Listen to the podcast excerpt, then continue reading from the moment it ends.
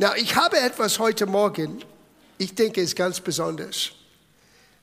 Mein Titel ist Sieben Hauptwege, wie Gott uns segnet, hilft und dann durch unser Leben anderen hilft und segnet. Sieben Hauptwege, ganz einfach. Und ich glaube, dass ich wird nicht etwas Neues rausholen, aber ich möchte im Vorfeld etwas lesen, was Petrus genau zu diesen Gedanken immer etwas Neues zu entdecken rausgeholt hat. Weil manchmal die Gemeinde weltweit macht einen großen Fehler. Weil sie auf der Suche sind, immer für das Neueste. Und es ist wichtiger, befestigt zu sein in das, was wir wissen. Und hör, was Petrus sagte zu der Gemeinde damals. Das ist 2. Petrus, Kapitel 1, Vers 12. Er hat gerade erwähnt, dass wir alle diese Freude haben in uns, dass wir warten auf Jesus, dass wir werden ihn sehen, dass wir werden aufgenommen bei ihm, nicht nur im Glauben, sondern tatsächlich wir werden vor ihm stehen.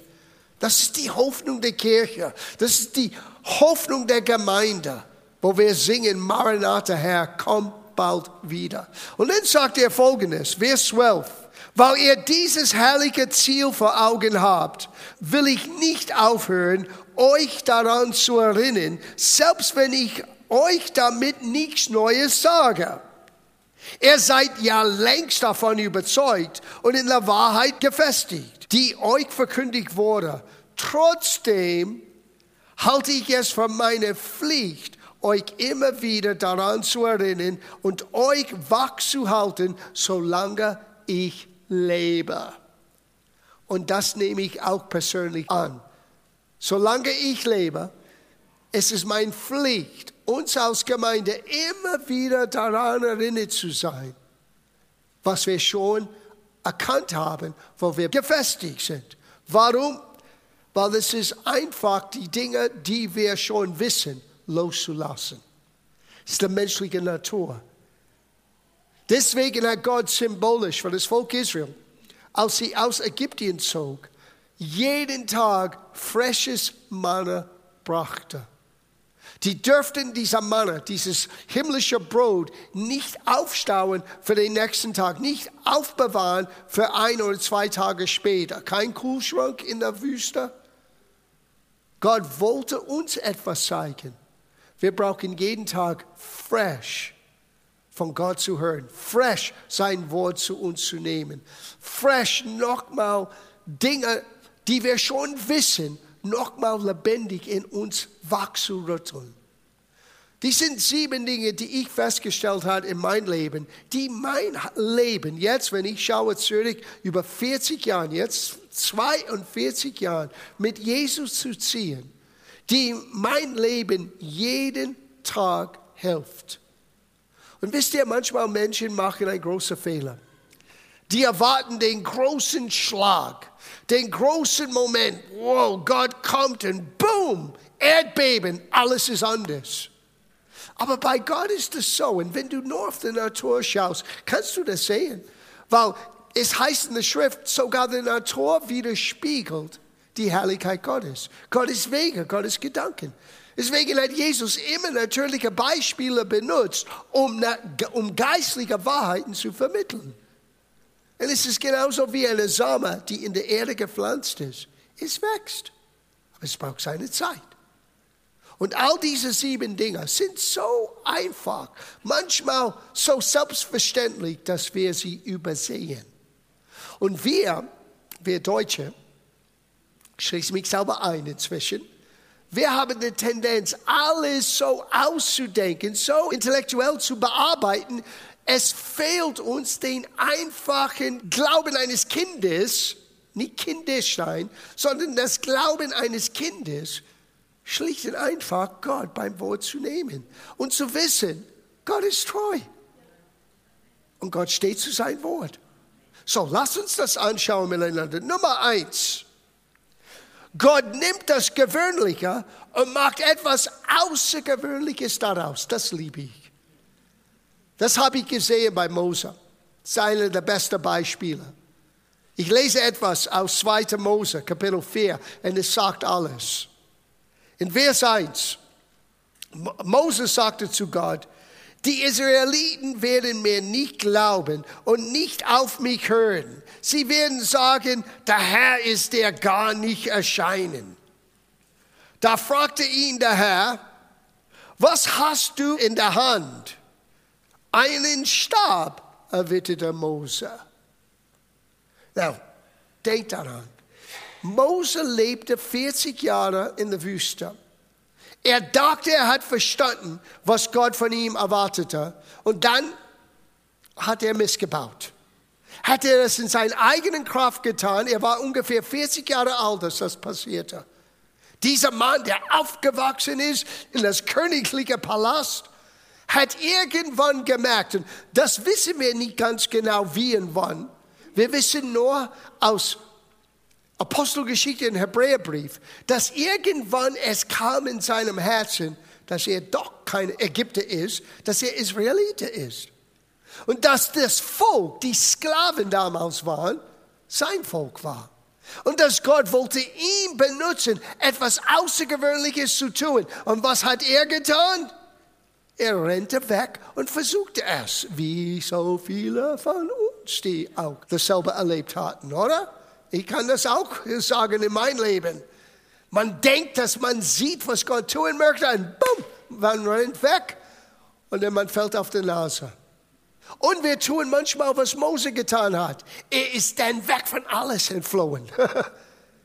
er ist weggerannt und lebte 40 Jahre in der Wüste. Das ist eine lange Zeit. 40 Jahre in der Palast, 40 Jahre in der Wüste und dann kommt Gott. Oh, hört das, ihr Lieben. Dann kommt Gott.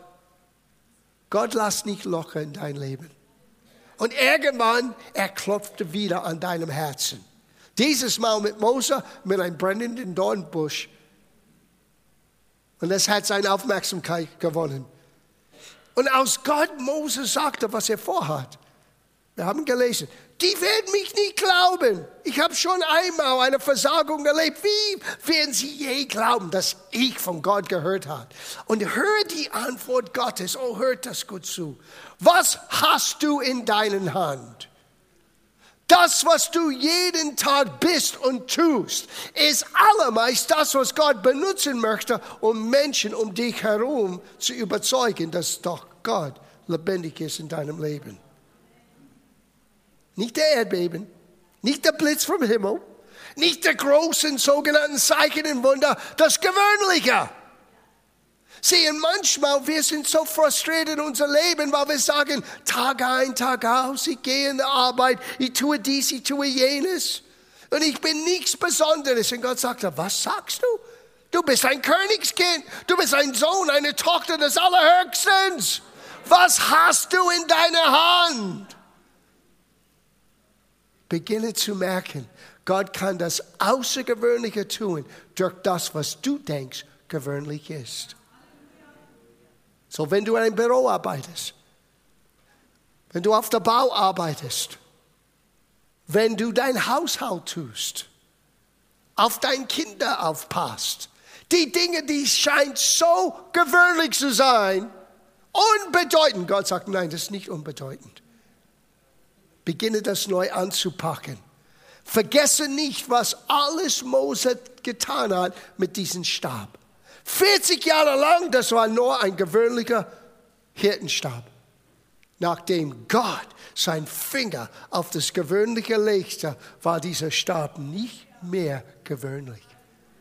Lass Gott dein Computer berühren. Lass Gott dein Arbeitsfeld, was immer du tust, lass ihm involviert sein und schau, was du tust.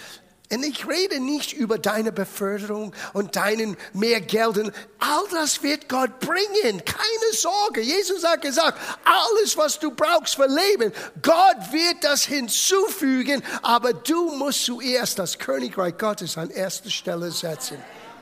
Die Entscheidung liegt bei uns. Aber unterschätze nicht, was Gott tut durch das Gewöhnliche.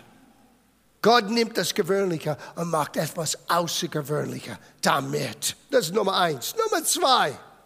Gott nimmt das Weniger. Ich glaube, wir fast alle können uns gut identifizieren mit das Weniger. Es selten hörst du, ich habe so viel, ich weiß nicht, was ich jetzt tun soll mit all das. Selten. Meistens hörst du, ah, ich wünschte mir, ich könnte, aber ich habe nichts.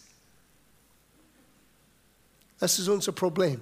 Wir schauen immer auf das, was wir haben, statt auf Gott zu schauen, der uns alles schenkt um sein Wille zu tun. Gott nimmt das weniger und verwandelt es in viel. Na, es gibt Momente, wir schauen das an, einen Moment, wo Gott das augenblicklich gemacht hat, aber das ist eine Ausnahme. Normalerweise ist es Tag ein, Tag aus. Das ist wie wir unser Leben leben. Und Gott vermehrt es, vermehrt es. Und eines Tages sagst du, wow, Gott hat wirklich mein Leben gesegnet. Aber wir müssen beginnen, unser Bestes zu geben, wenn wir nichts oder fast nichts haben. Wenn du lernst, dein weniger Gott anzuvertrauen, ich sage dir, es dauert nicht allzu lange und du wirst nicht mehr weniger haben. Sieh, und das ist der Prüfstein. Das ist der Ort, wo Gott unser Herz auf die Probe stellt. Was du bist und was du tust, wenn du weniger hast, wird bestimmen, ob du überhaupt von Gott viele bekommst. Weil ich sage dir, was du bist mit das weniger, wirst du auch noch mehr sein mit das viele. Geld, Macht, das Größe erlaubt uns nur all das auszuleben, was in uns ist. Und mit einigen Menschen möchte man das nicht erleben. Aber wenn Gott dein Charakter neu formt und deine Absichten sind eigentlich Gott wohlgefällige Absichten, denn das, was in dir ist, wird nur Gott verherrlichen. Und Gott wird das befördern. Es ist, was wir tun, wenn wir scheinbar wenig haben. Er kennt die Geschichte, das ist in Markus Evangelium Kapitel 6. In Vers 37, nur zwei Sätze hier. Jesus forderte sie auf, die Menschen haben ihm zugehört und die hatten Hunger. Und Jesus hat gesagt, hey, wir sollten sie etwas zu essen geben.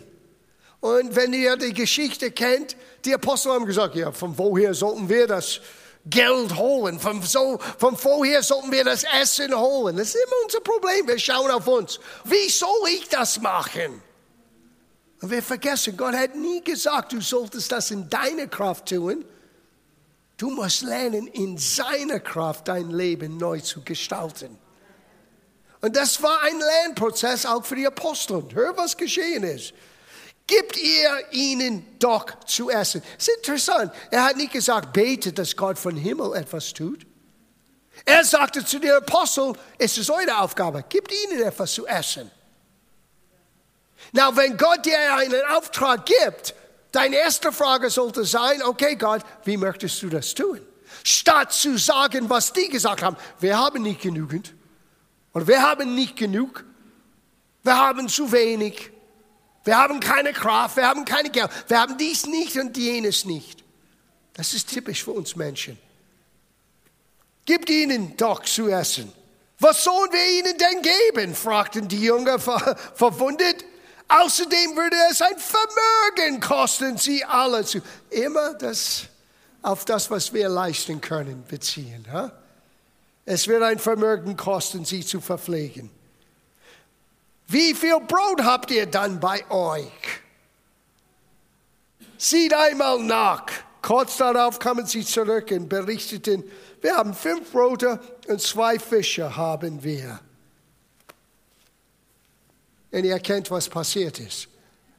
Eine Junge hat sein Mittagsessen aufbewahrt. Alle anderen, die alle Erwachsenen waren, die hatten nichts. Ich meine, wenn dieser kleine Junge war klug genug, sein Mittagessen mitzunehmen, er hat auch genügend Gehirn gehabt, nicht gleich alles aufzuessen. Er saß dort mit aller Erwachsenen. Das ist ein Junge, ein kleiner Junge. Er saß mit allen Erwachsenen, hörte alles, was sie hörten. Und die waren so gierig, die haben alles gefressen, was sie mitgebracht hatten. Und jetzt, nach ein paar Tagen, die haben nichts, nur ein kleiner Junge. Ein paar Fische, ein paar Brote.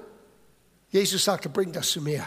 Und ihr kennt die Geschichte, tausende von Menschen wurden gespeist, aber für mich das Allerbeste ist, dass die zwölf Kurve von Überfluss gesammelt haben. Und ich sage immer ein für jede ungläubige Apostel.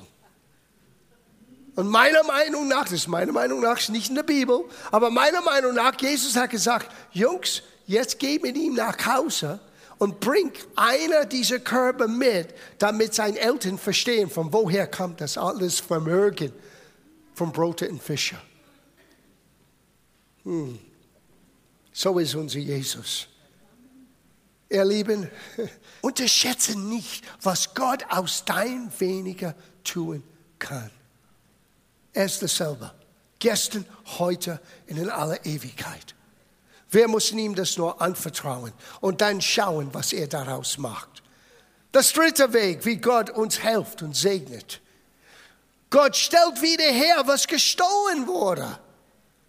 Es gibt Menschen, die nur in der Vergangenheit leben, weil etwas wurde beraubt aus ihrem Leben. Beziehung, Freude, Geld, Gesundheit. Ich weiß nicht, was es ist. Aber Jesus hat uns vorgewarnt und wir haben es gut gelernt in unser ganzen Thema mit Zoologie.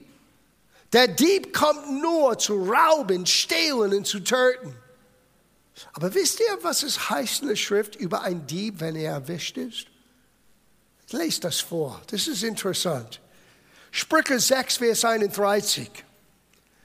Wenn der Dieb ertappt wird, muss er es siebenfach ersetzen. Na, als ich entdeckte, dass Jesus sagte, ich bin gekommen, damit er Zoe, damit er leben, leben wie Gott es lebt und das in Überfluss erlebe, aber es gibt einen Dieb, er kommt zu rauben, töten und zu stehlen habe ich für mich entschieden, jedes Mal, wenn etwas wird scheinbar beraubt aus meinem Leben, ich erwarte es siebenfältig zurück. Habe ich das erlebt? Immer wieder, immer wieder, immer wieder. Nicht immer gleich in einen Schlag, nicht gleich in einen Tag. Aber ich sag dir, wir können den Teufel quälen. Das, was er geplant hat, von dir zu berauben, wird für ihn nur ein Qual sein, weil er wird das irgendwann zurückerstatten müssen und das siebenfältig mehr. Das endet deine Einstellung im Leben. Total. Es ist mir beraubt worden. No, wait a minute. Gib das Gott ab. Wisset, Gott hat das nicht weggenommen. Gott ist, Gott ist der Geber. Alle guten Gaben kommen von ihm. Es ist der Dieb, der raubt. Aber du weißt, wer es ist. Jetzt hast du ihn ertappt. Du kannst ihn bei Namen nennen und sagen, nicht in mein Haus. Jetzt musst du das siebenfältig zurückerstatten. Sie, wir reden über alltägliche Lebenseinstellungen. Nicht nur an Sonntag. Und nicht, dass du zum Boden geschmissen wirst. Ah, mein, es ist alles vorbei. Es ist nicht alles vorbei. Es kann sein, das ist ein schwieriger Moment. Es kann sein, das ist ein trauriger Moment, aber die Geschichte ist noch nicht zu Ende. Da müssen wir innerlich aufstehen und sagen, wait a minute, ich weiß, wie der Dieb ist. Er muss es zurückerstatten in meinem Haus. Der nächste Punkt, Nummer vier. Gott hilft uns nicht nach unserer Fähigkeit, sondern durch seine übernatürliche Fähigkeit. Erwartest du die übernatürliche Eingreifen Gottes in deinen Alltag? Übernatürlich. Es gibt die Geschichte von Petrus und die anderen Aposteln, als sie Jesus zum ersten Mal begegnet sind. Und die haben den ganzen Nacht hart gearbeitet und nichts gefangen. Und dann kommt dieser Prediger vorbei. Er ist ein Tischler, ein Prediger. Was soll das? Er ist Musiker, ein Pastor. Was soll das? So haben die Menschen gedacht damals. Jesus war bekannt als Tischler. Und jetzt fängt er an zu verkündigen. Und dann hat er denen gesagt, lass mich hier dein Boot benutzen. Und wenn es alles vorbei war, hat er gesagt, okay, wirft eure Netzen aus, aber dieses Mal auf die andere Seite. Hör, was Petrus sagte. Weil wir, wir lesen das so, so geistlich. Wir lesen das Petrus voll Glauben, sagte. Oh, gemäß dein Wort. No! Er ist wahrscheinlich geärgert. Der ganze Nacht geschuftet, gearbeitet, nichts gefangen. Und her kommt dieser sogenannten Tischler Prediger. Und hör, was er sagte. Das ist Lukas 5, Vers 4. Herr gab Petrus zu bedenken, sieh, er war nicht vollkommen, er ist zu bedenken, er ist ein bisschen verzweifelt hier. Wir haben die ganze Nacht gearbeitet, nichts gefangen. Aber weil du es sagst, und ich kann mir gut vorstellen, dass Petrus sagt, ja, weil du es sagst, schauen wir mal, was hier passieren wird, will ich es wagen. Sie werfen ihre Netze aus und fingen so viele Fische, dass die Netze zu zerreißen drohten. Wisst ihr, wenn wir hätten Zeit, das wirklich zu studieren, du kannst das in ein Evangelium lesen und es heißt, und Jesus ging vorbei, sah Petrus und seinen Brüder und, und die anderen Fischer und sagte, folge mir nach. Und die haben alles verlassen und ihm nachgefolgt. Wir haben diese Gedanken, dass irgendwie Gott hat einen Regenbogen und Blitze und ein Heiligschein um Jesus. Und wir, wir fragen uns nicht wirklich, warum haben sie ihr Geschäft, ihre Familie? Ich meine, Petrus ist verheiratet. Ich weiß, das ist für die katholische Kirche schwer, aber Petrus ist verheiratet.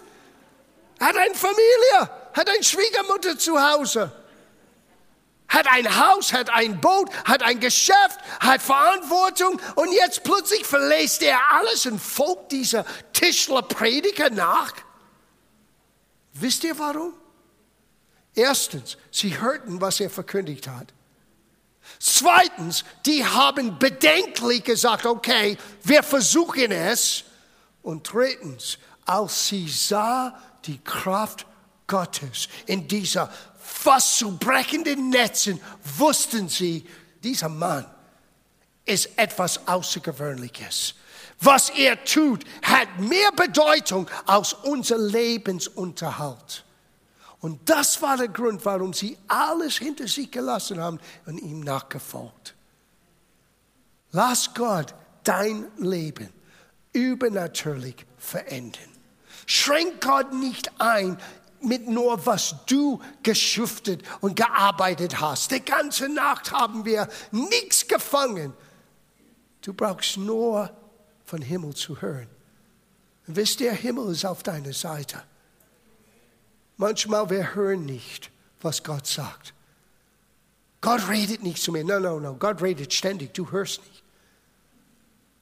Und wenn Gott redet, ich sage dir jetzt, Gott redet sein Wort. Und wenn sein Wort für dich nicht lebendig ist, er redet und du hörst nichts. Oder du bist wie die anderen Menschen in der Bibel. Er hat geredet und die haben gesagt, es gibt Donner heute. Alle haben es gehört. Aber einige dachten, das ist Donner. Andere haben gehört, das ist mein Sohn. Hör gut zu, was er sagt. Wow. Lass uns weitergehen. Der fünfte Weg, wie Gott uns segnet. Gott hat uns die Fähigkeit zu sehen und zu ernten. wir haben das öfter angesprochen. Einmal hat Jesus gesagt, schaut die Vögel an. Und dann sagt er, ihr seid besser. Warum sind wir besser? Die Vögel können nicht ernten und können nicht sehen. Die können nicht aufbewahren, die können nicht pflanzen. Die leben nur aus der Gnade Gottes, wie die meisten charismatischen Christen. Und die ganze Zeit hat Gott gesagt, du bist besser. Warum? Weil ich habe dich in meinem Ebenbild geschaffen. Du bist fähig, dein Schicksal zu verändern, indem du jeden Tag Neues pflanzt. Du musst sehen, dass jeden Tag ist eine neue Chance. Jeden Tag. Hier, ich, ich lese das vor. Ihr habt vieles gehört in den vergangenen Jahren über Sehen und Ernten. Aber ich möchte, dass ihr seht, dass jeden Tag ist eine neue Chance. Du darfst, egal was passiert ist gestern, etwas Positives pflanzen mit jedem neuen Tag. Und irgendwann wirst du ernten. In Klagelied, Kapitel 3, Vers 22. Und das singen wir so, so wunderbar, die Güte des Herrn. Die Güte des Herrn hat kein Ende, kein Ende. Es ist neu jeden Morgen. Wann werden wir beginnen, das zu glauben? Es ist neu jeden Morgen. Die Güte des Herrn hat kein Ende, seine Erbarmen hört niemals auf. Es ist jeden Morgen neu. Das heißt, ich habe eine neue Chance, jeden Tag etwas Gutes zu erleben. Auch wenn gestern war schlecht, ein schwarzer Tag, heute ist ein neuer Tag. Wie oft bin ich ins Bett gegangen, wo ich dachte, ich weiß nicht, wie es weitergeht. Sagst, Pastor, hast du solche Tage? Du möchtest nicht den Zahl wissen. Aber irgendwie am nächsten Morgen, wenn ich aufstehe, kann nicht verleugnen, ist ein neuer Tag. Und Gott hat sich nicht verändert. Und seine Gnade ist jeden Tag neu. Wer weiß, was heute passieren kann? Psalm 30, Vers 6. Wenn wir am Abend noch weinen und traurig sind, so können wir am Morgen doch vor Freude wieder jubeln. Irgendwann werden wir Frucht erleben. Irgendwann werden wir die Güte Gottes in die Fülle in unser Leben sehen. So lass den Trauer von den Abend, deinen neuen Tag nicht berauben. Wir alle haben traurige Abende. Und irgendwann gehen wir alle ins Bett mit Weinen. Aber vergesse nicht, die Güte des Herrn ist jeden Tag neu. Und du wirst den guten Samen, die du gepflanzt hast mit, dein, mit deinem Tun, mit deinen Gebeten, mit deiner Hilfsbereitschaft, jemand etwas Gutes zu tun, diese Samen kommen zurück. Irgendwann wirst du mit Gott eine positive Ernte erleben. Der sechste. Gott gibt uns außergewöhnliche Ideen. Ah! Yes. Wie oft sage ich das im Büro? Auch ein blinder Huhn kann auch manchmal ein Korn finden. Manchmal habe ich ziemlich gute Ideen. Manchmal Gott zeigt uns Dinge, die wir selber nicht wussten können. Es ist erstaunlich. Wisst ihr, ich habe gelernt, das zu erwarten. Na, ich kann das nicht von Gott erpressen. Ich kann ihm nicht erzwingen, das zu tun. Aber ich erwarte es. Wenn ich eine coole Idee brauche, Gott gibt mir eine. Und wenn nicht mich, jemand in meiner Umgebung, der mir hilft. Gott gibt uns kluge Ideen. Hier, hört das gut zu. Sprüche 8, 12.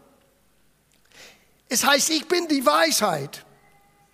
Und zu mir gehört die Klugheit. Ich handle überlegt und besonnen. Das ist die Hoffnung für alle Übersetzungen. Schlachter sagt, ich bin die Weisheit, wohne bei dem Scharfsinn und gewinne die Erkenntnisse wohl durchdachte Pläne. Auf Englisch es heißt, I, wisdom, dwell with prudence and I give witty ideas. Kreative Ideen. Und Prudence ist ein altes englisches Wort für gesunden Menschenverstand. Gott gibt uns gesunden Menschenverstand, Nummer eins. Nummer zwei, er gibt uns kluge Ideen. Und manchmal, wir sind im Leben konfrontiert mit Dingen, wo wir sagen, ich weiß nicht, was ist die richtige Entscheidung. Ich weiß nicht, was ist das richtige Ding hier zu tun. Nimm Zeit zu beten. Nimm Zeit, Gott zu suchen, weil er ist die Weisheit. Es heißt im Neuen Testament, Jesus ist unsere Weisheit geworden. Lass seine Weisheit dir eine kluge Idee geben. Und dann das allerletzte. Gott werde jeden Situation zum Besten für uns enden.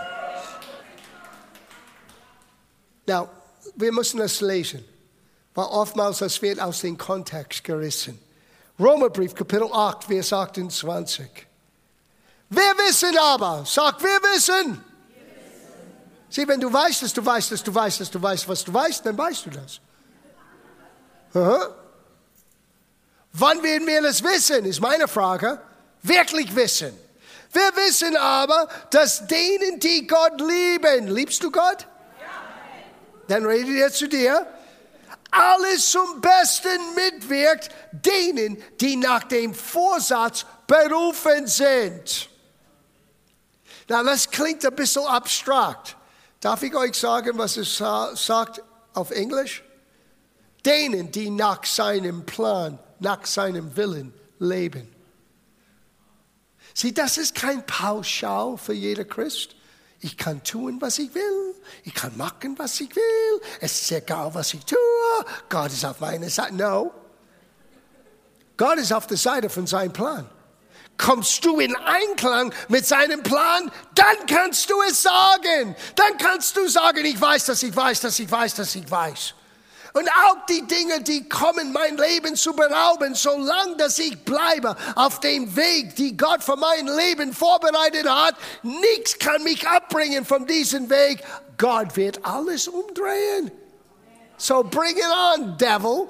Tu dein Bestes. Versuche mich kaputt zu machen. Du kannst es nicht schaffen, weil Gott wird es siebenmal wiederherstellen in mein Leben und er wird das umdrehen, damit mein Bestens am Ende hervorkommt. Und er wird verherrlicht sein. Woo! Sieben einfache Wege, die du jeden Tag dein Leben so gestalten kannst. Sieben einfache Dinge. Deine Einstellung, deine Erwartung, dein Gott suchen, dein Bereitsein, Weisheit nachzujagen in seinem Wort, dein Bereitsein, Zeit mit ihm zu nehmen, deine Bereitsein für seinen Wege und Plan zu leben. Und dann schau, was Gott aus deinem Leben machen kann. Und es wird viel mehr als nur dich und deinen segnen. Es wird die Menschen um dich herum segnen. Menschen, die du noch nie kennst, werden durch dein Leben geholfen und gesegnet. Das ist der Plan und Absicht Gottes.